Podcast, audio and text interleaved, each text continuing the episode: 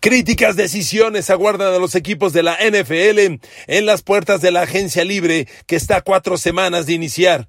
En San Francisco, uno de sus mejores guards, Laken Tomlinson, es agente libre. No les alcanza el dinero para renovarlo. En Pittsburgh, ¿qué hacer con Juju Smith-Schuster, Joe Hayden o Eric Ebron? Y con los Baltimore Ravens, Lamar Jackson quiere una extensión de contrato. ¿Acaso merece 40 millones anuales? Calais Campbell y Brandon Williams son otro par de agentes libres, sin restricciones. Queridos amigos, bienvenidos a mi podcast. Gracias por estar aquí. Un abrazo con cariño, con afecto, con agradecimiento. Sí, señor, en Spotify, en YouTube, en Apple, Google, Amazon Music. La NFL permite que los equipos ya empiecen a designar a sus agentes, a sus jugadores franquicia. Para quien no lo sepa, cuando un equipo tiene un agente libre, agente libre es aquel jugador cuyo contrato se ha terminado y ahora espera o que lo renueve el equipo que lo tenía o escuchar ofertas de toda la liga y se puede ir a cualquier equipo sin ningún pago para el equipo al que anteriormente pertenecías. Eso es un agente libre. Pero cuando eres un agente libre altamente cotizado, tu equipo puede designarte jugador franquicia. ¿Y eso qué significa? Te quedas a fuerza un año más en ese equipo y te van a pagar el sueldo promedio de los cinco mejor pagados en tu posición. Eso es un jugador franquicia. Entonces, es garantía de que te quedas, pero es un sueldo muy alto. ¿A quién hacer jugador franquicia? ¿Quién? Se especula que Green Bay hará jugador franquicia a Devante, Adams. Se especula. Si así ocurre, tendrían que pagarle 22 millones y medio de dólares. Hoy vamos a analizar las decisiones críticas de tres equipos importantísimos. Los San Francisco 49ers, los Pittsburgh Steelers, sí señor, here we go again, here we go, y Baltimore Ravens de Lamar, la maravilla Jackson. Hay decisiones críticas y las vamos a analizar juntos. Arranquemos con los 49ers. Miren amigos, empecemos. Cada que hablo de estos temas tengo que recapitular, discúlpeme. Tenemos que em, iniciar por definir cuánto dinero tienen disponibles los equipos en cuestión, que hoy son San Francisco, Pittsburgh y Baltimore. Recuerde que cada equipo NFL tiene la misma cantidad para pagar el sueldo a sus jugadores. En la temporada pasada, 187, 188 millones de dólares por equipo, solo para el sueldo de los 53 jugadores que cada domingo están en la cancha, más 8 de la escuadra de práctica, que son 61 en total. El sueldo de esos 61 jugadores, jugadores, coaches va por aparte. Jugadores, 187 millones, insisto, 187, 188 de la temporada pasada. Eso se le conoce como el tope salarial. Esa cantidad va a aumentar para la próxima temporada y va a aumentar sustancialmente, porque el tope salarial de hace dos años era 196 millones de dólares y bajó a 187 resultado de la pandemia. Ahora los equipos, todo indica, ajustarán, la NFL subirá el tope salarial. El tope salarial se mueve dependiendo de los ingresos de la liga por los contratos a los jugadores. Este dinero lo paga la NFL y son los contratos que se firman con las cadenas de televisión. A ver, la NFL tiene contratos por alrededor de 19 mil millones de dólares anuales con las televisoras. Ese dinero se divide a partes iguales entre 32 equipos y de ahí salen estos 187 millones por año que este año se cree van a aumentar un poco más de 200 millones. Y reitero, con esa lana solamente se pagan sueldos de jugadores. Y la pagas completita, ¿eh? Nada de que me la ahorro y yo pago poquito. Dueños mañosos que se quieran guardar la lana, nanay. Se paga en sueldos de jugadores. Y normalmente no alcanza. Los equipos que vamos a analizar hoy, a ver, los San Francisco, los Pittsburgh Steelers, este año, inusualmente, a Pittsburgh le queda dinero para invertir. Es una buena noticia. Pittsburgh es el undécimo equipo con más dinero para invertir. Tienen 29 millones 588 mil 980 dólares los Pittsburgh Steelers. Eh, los 49ers, perdón, los Baltimore Ravens antes también tienen lana. Menos, pero tienen lana. Los Baltimore Ravens tienen 9.792.391 dólares para pagar en sueldos. Y los 49ers todavía un poquito menos, no bastante menos, 2.952.000. Con ese dinero tienes que pagar los sueldos de los jugadores restantes. Pero amigos, puedes ajustar. Puedes dar de baja jugadores que te liberen sueldo, jugadores que no te rindieron, jugadores que están sobrepagados, les mueves el sueldo. O sea, se puede subir o bajar la nómina por negociaciones obvias, pero al momento, esta es la lana que tienen. Y entonces arranco con San Francisco. A ver, San Francisco tiene un problema serio. La temporada entrante, dentro de esa lana para el tope salarial, el jugador más caro se llama Jimmy y se apellida Garoppolo. Y les va a costar 26 millones 950 mil dólares. Jimmy Garoppolo. Por eso, amigos, Jimmy Garoppolo tiene que ser cambiado de equipo. Los 49ers claramente, abiertamente, han apostado por Trey Lance, el novato, primera de draft del año pasado. Es su proyecto, está bien, es válido. ¿Cómo te vas a quedar con un coreback suplente de 26 millones de dólares? Es absurdo. Eso no va a ocurrir. Entonces, amigos, esto obliga a que los 49ers seguramente van a dar de van a cambiar a Jimmy Garoppolo. No, no, no, no creo que lo den de baja. Y cuando lo cambias no quiere decir que todo el dinero que cobraba se libera de tu nómina. Te quedas con alguna parte dependiendo del tipo de contrato que le hayas dado. En este caso, Garoppolo tiene un contrato muy accesible, porque si lo, si lo cambia a San Francisco o lo da de baja, solo se quedan con un millón cuatrocientos. O sea, de los 26,900 liberan 95 y medio millones. Es una, 25, perdón, 25 y medio millones. Es un gran negocio financieramente deshacerte de Jimmy Garoppolo. Eso tiene que ocurrir. Pero bueno, Jimmy Garoppolo está bajo contrato. O sea, él no es agente libre. Él se queda porque se queda. Entonces, salvo decisión del equipo, alguna negociación futura. Entonces, ¿qué van a hacer los 49ers? porque en su lista de agentes libres, hay jugadores bien importantes. Para empezar, para mí, uno, grandísimamente importante.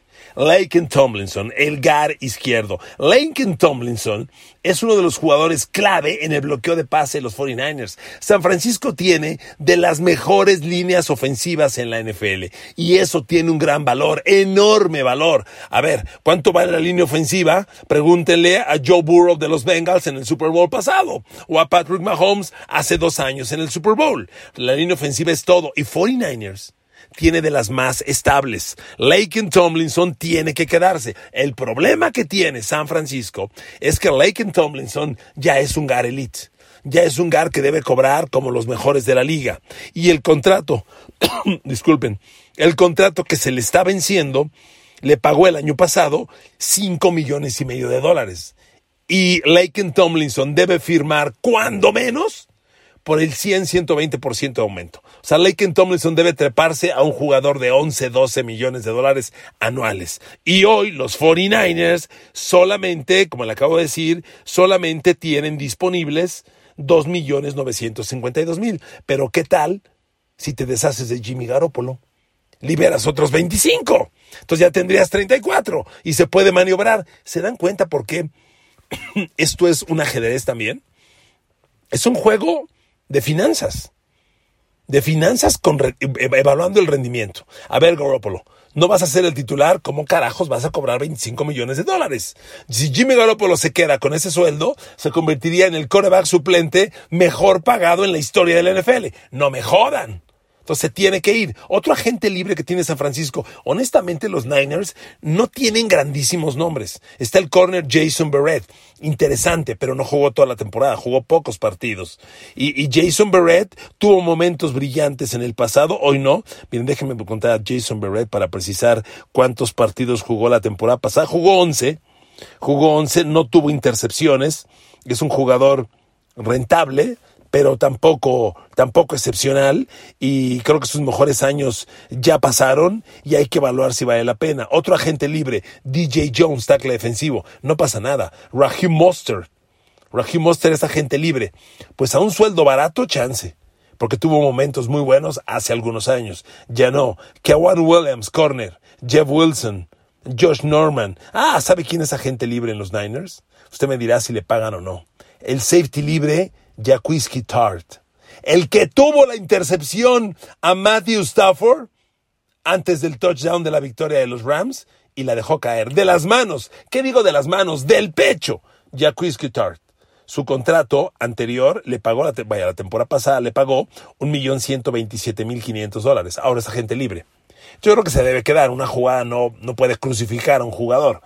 Pero bueno, va a quedar marcado. Yo como fanático Niner lo recordaría por los siglos de los siglos, amén. Como recuerdo a Sante Samuel de los Pats, con la intercepción que tuvo en las manos a Eli Manning, que se le cayó jugada antes de que Manning lanzara el pase a David Terry en el Super Bowl. Entonces, esas jugadas se te quedan.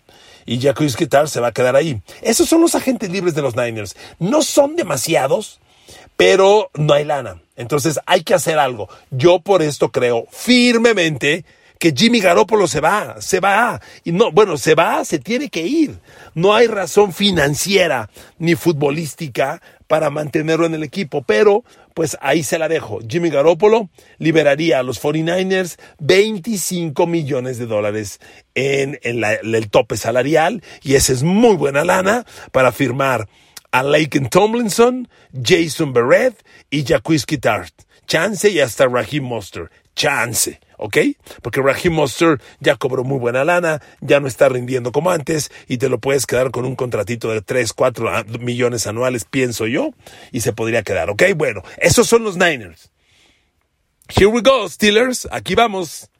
Here we go, Steelers, here we go. Cuando ustedes van al Super Bowl y Pittsburgh llega, Así canta la afición Steeler. En un Super Bowl normal, sin pandemia y todo eso, la afición llega desde el jueves, la, de cualquier equipo, y cuando llega a Pittsburgh desde el jueves en la noche, en el principal centro de la ciudad que sea sede, ustedes ven a las filas de centenares y centenares y miles de fanáticos Steelers, todos gritando, Here we go Steelers, here we go. Sí, así lo hacen. Y bueno, pues es un gran equipo. A ver, Pittsburgh. A ver, queridos Steelers, como ya les decía, Pittsburgh siempre ha sido de los equipos más castigados. Siempre que llegue el tope salarial, Pittsburgh no tiene lana o tiene que cortar gente. Siempre les falta lana. Este año, increíblemente, tienen algo de dinero.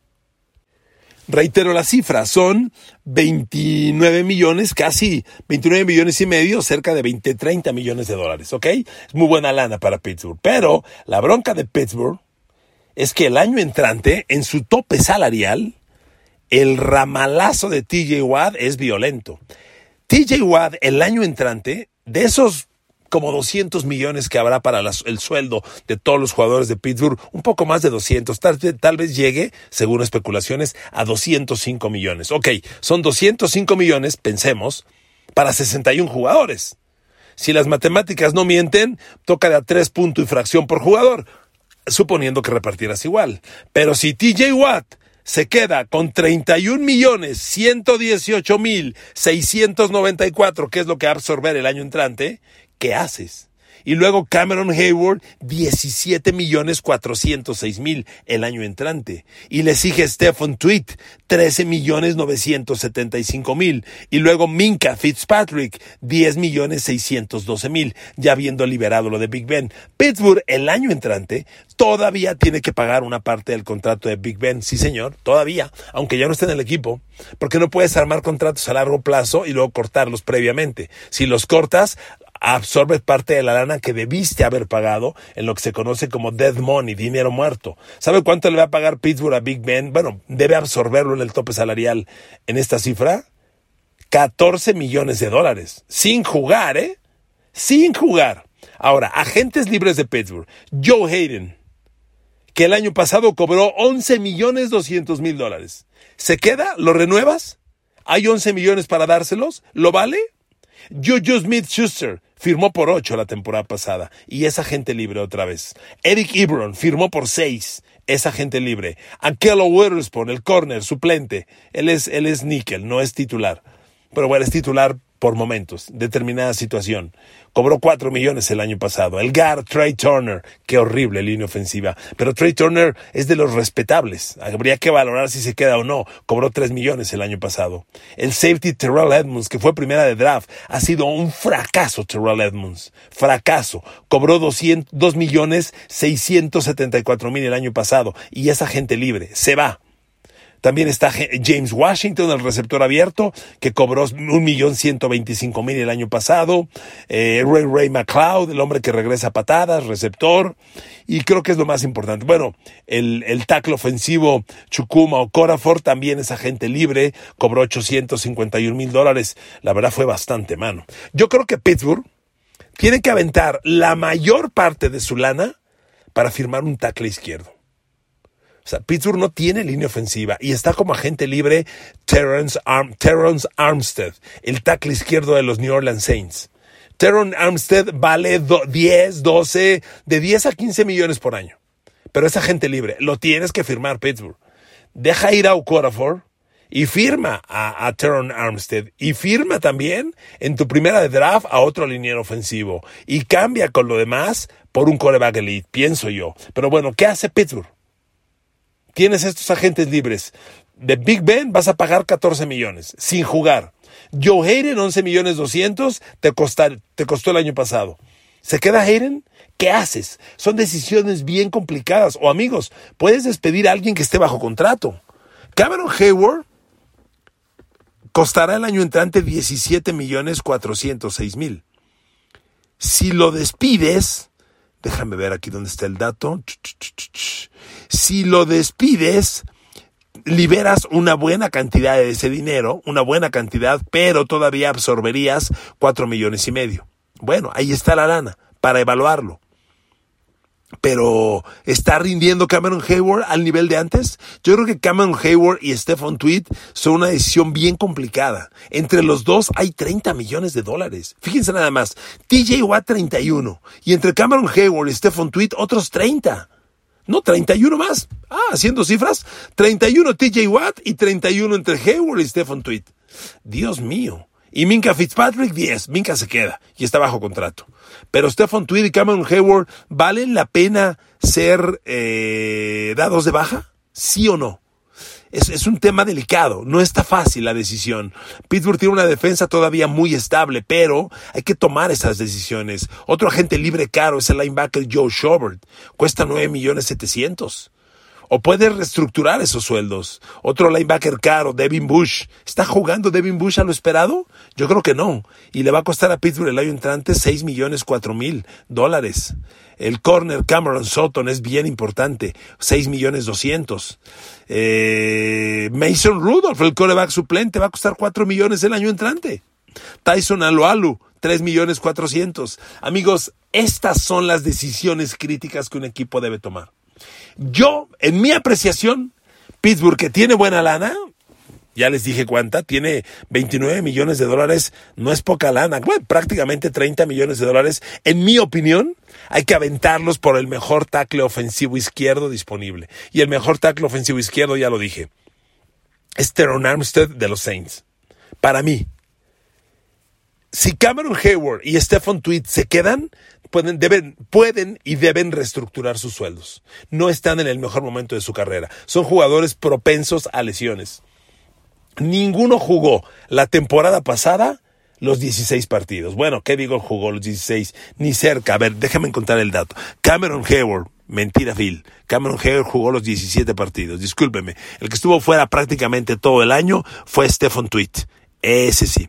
Y Stefan Tweet, ya les dije, pues va a costar una lana. Entonces, son decisiones bien complicadas que tienes que tomar.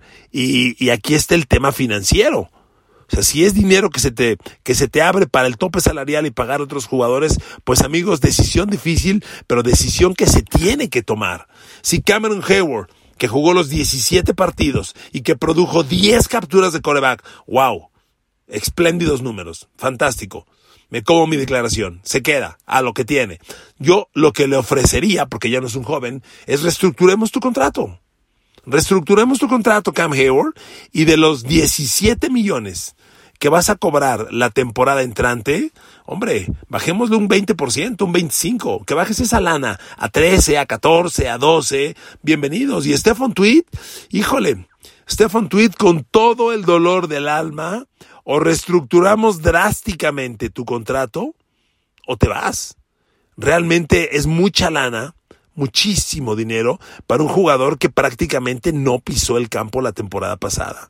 Amigos, este, este tema se mide por el rendimiento y el rendimiento en la cancha pues se refleja en las estadísticas y si tú no apareces pues es que no pasó nada. Entonces amigos hay que valorarlo. Yo considero que Pittsburgh sí podría proponerle a Cam Hayward esa renovación y decirle a Stephen Tweet muchas gracias. Ahí se lo dejo porque Pittsburgh tiene que tomar la decisión del coreback.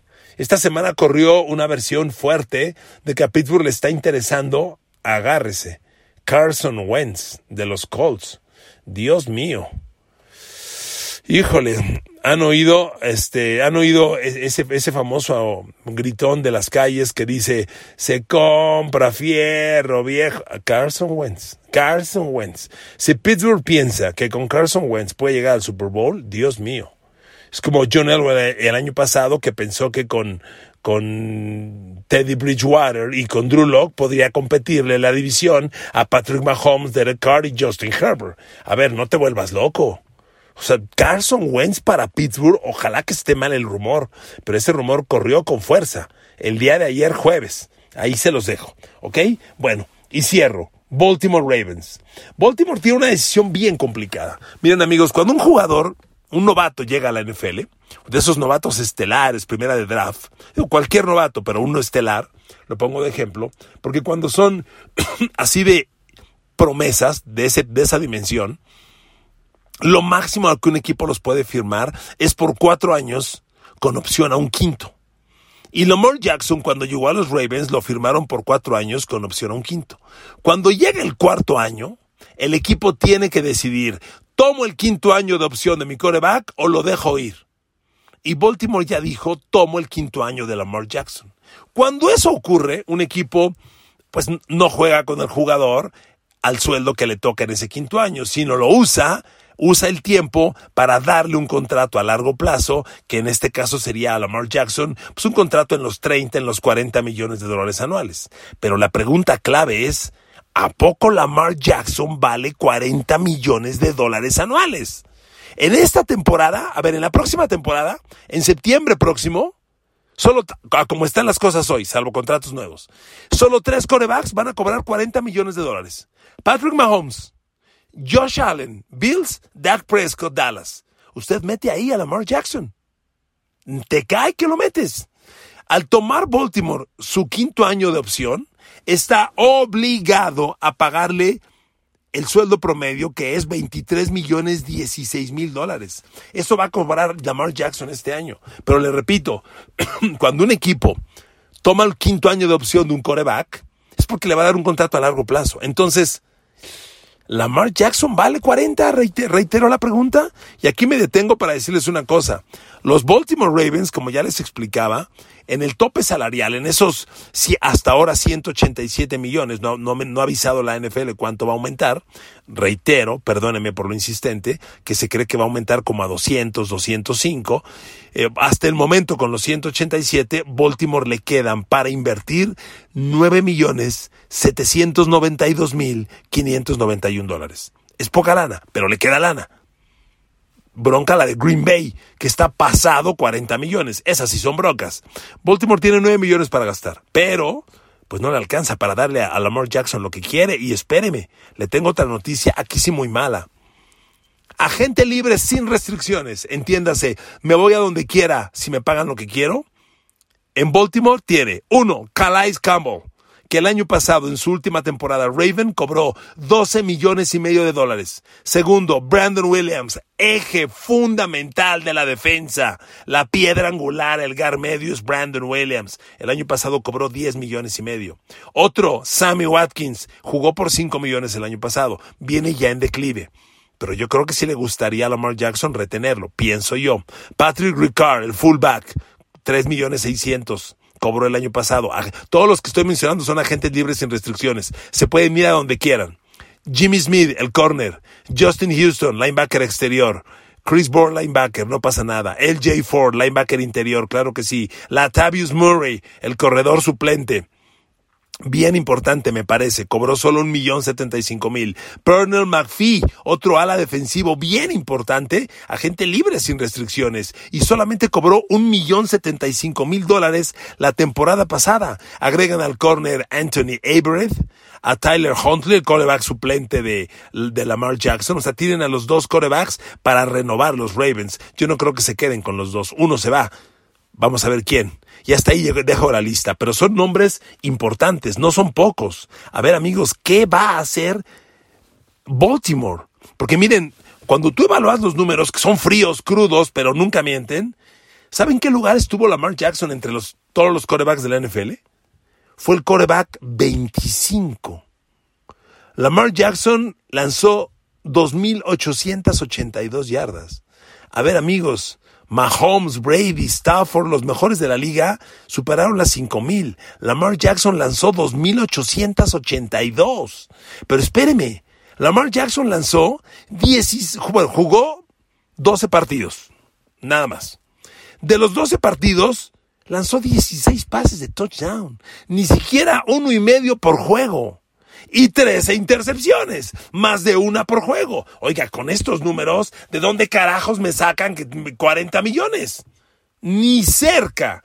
Dinero tirado a la basura, en mi opinión. Darle a Lamar Jackson un contrato elite es sentenciar a los Ravens. Así lo digo. Así lo digo. Pero miren, hoy en día, el tema racial en Estados Unidos está tan fuerte y es tan sensible que cuando hablas de un jugador, sobre todo un coreback afroamericano o de un coach, se piensa en lo racial antes que en lo deportivo. Y si tomas una decisión contra Lamar Jackson, ah, porque es afroamericano. Así va a ser. Recuerden lo que les digo, se va a quedar. Y todo indica que le van a renovar el contrato y no, no sé si le vayan a dar 40, sería una locura. Pero le van a dar 30, no lo dude.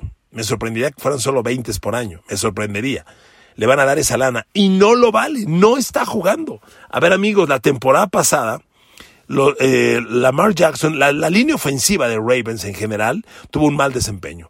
Permitió en total 57 capturas a sus corebacks. Lamar Jackson absorbió 38 de esas, Tyler Huntley 18. Y dicen los Ravens que Lamar Jackson bajó de nivel por la línea ofensiva. Es muy probable. Si alguien lo sabe, son ellos. Vuelvo a poner el ejemplo. Ya vimos a Joe Burrow en el Super Bowl. Sin línea ofensiva no vives. Patrick Mahomes hace dos años, sin línea ofensiva estás sentenciado a morir. Es posible. Pero darle a Lamar Jackson 40 millones e ir por línea ofensiva nueva no te va a alcanzar, Ravens. Tienes 9 millones y se tiene que quedar, yo creo que se tienen que quedar Kalai Campbell, Brandon Williams. Híjole, hasta Sammy Watkins se tendría que quedar o elegir entre Sammy Watkins y Jimmy Smith, uno de los dos se tiene que quedar. Yo elegiría, hijo, no está fácil. Y no hay dinero para todos, mucho menos si le das a Lamar Jackson 40 millones. ¿Usted qué piensa? Gracias por escucharme, los quiero mucho. Abrazos.